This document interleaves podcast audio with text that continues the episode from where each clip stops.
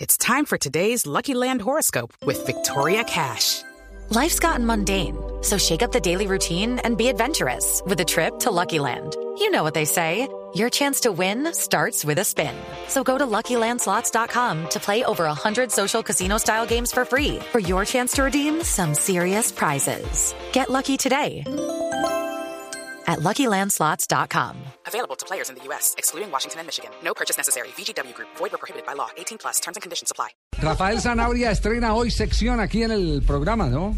Ah, Sí, señor. Sí. Es cierto. ¿Cómo, cómo se llama la sección? Y no es cuento, don Y Javier. no es cuento. Y no es cuento, son historias. Ah, son historias, porque cuando le dice uno y no es cuento parece que fuera una sección de denuncias. Eh, Exactamente. No, son historias. Pero también, Rafael, Sí, diga la verdad. También, también, también. Eh, Son historias de personajes del fútbol, cosas que han vivido en la cancha, en sus concentraciones, en sus viajes, en los entrenamientos.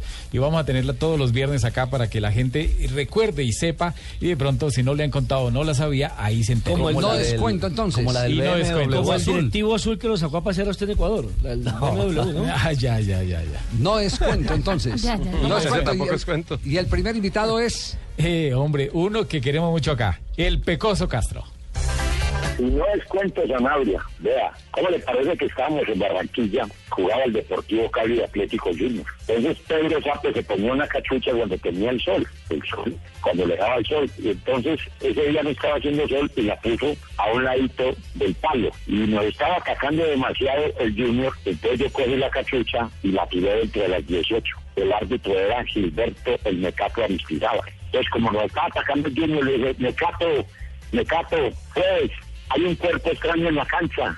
Y volteó a mi variedad y miró la cachucha y dijo, no hables, no pecoso que el único cuerpo extraño que hay dentro de la cancha es el tuyo, no me, no me compliqué la vida, déjame quieto, déjame tranquilo.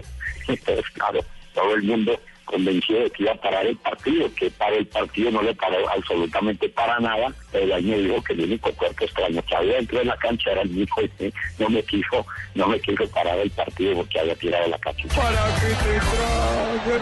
Oye, el- el Pecoso Castro.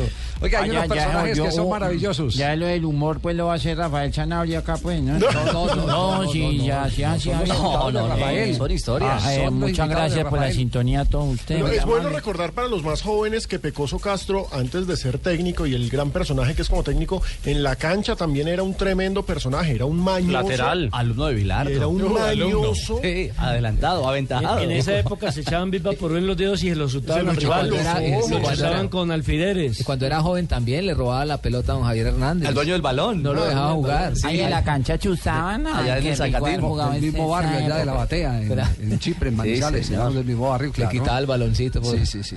Hay miles Ahí fue de donde Javier dijo, historias, yo voy, hay a ser, miles. yo voy a ser locutor, periodista deportivo para de manera. Para Pues, darle algo. La El venganza. pecoso caso, el pecoso- usted recuerda una vez un partido de la selección Colombia y la selección peruana que el viejo Tim era el, el- ¿Técnico de Perú? el técnico de Perú que el- trataban de meter un el, el- el- el- trataban de meter un, eh, un eh, cómo es que llama un, un maletín para parar el juego así como la cachucha Ah, sí. Sí. y el pecoso sacó arrastrado al al, al Al viejo. asistente peruano y que no sé si era el viejo Tim o qué pero, pero era televisión en blanco y Lo que negro eso pasa sí es me que acuerdo. en, en esa época los cuerpos extraños, para la gente que no sabe reglamentariamente, cuando entra algo aparte de los jugadores, los árbitros y el balón, eh, se considera un cuerpo extraño, pero en esa época se paraba simplemente por entrar a la cancha, inmediatamente. Entonces, Podía estar a, a 20 metros de donde se estaba realizando la jugada y se paraba. Entonces, ¿qué pasaba? Que había un contragolpe de un equipo y tiraban del camerino un guayo, del, banco, camerino el banco. del banco, perdón, La un pelota. guayo, la pelota, cualquier cosa, y dañaban cualquier ataque del equipo rival.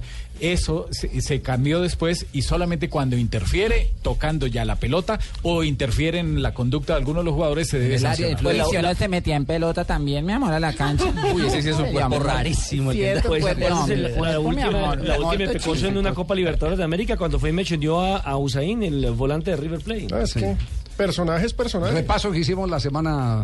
eh, Sí, pero es que los oyentes todos los- las veces no son los mismos, Sí, entonces sí, hay sí, que estarlo sí, sí, recordando, claro. por eso se llama radio. Y para los más Repaso que jóvenes, hicimos acá. el Mecato Aristizábal, ex árbitro caldense, ¿no? Sí.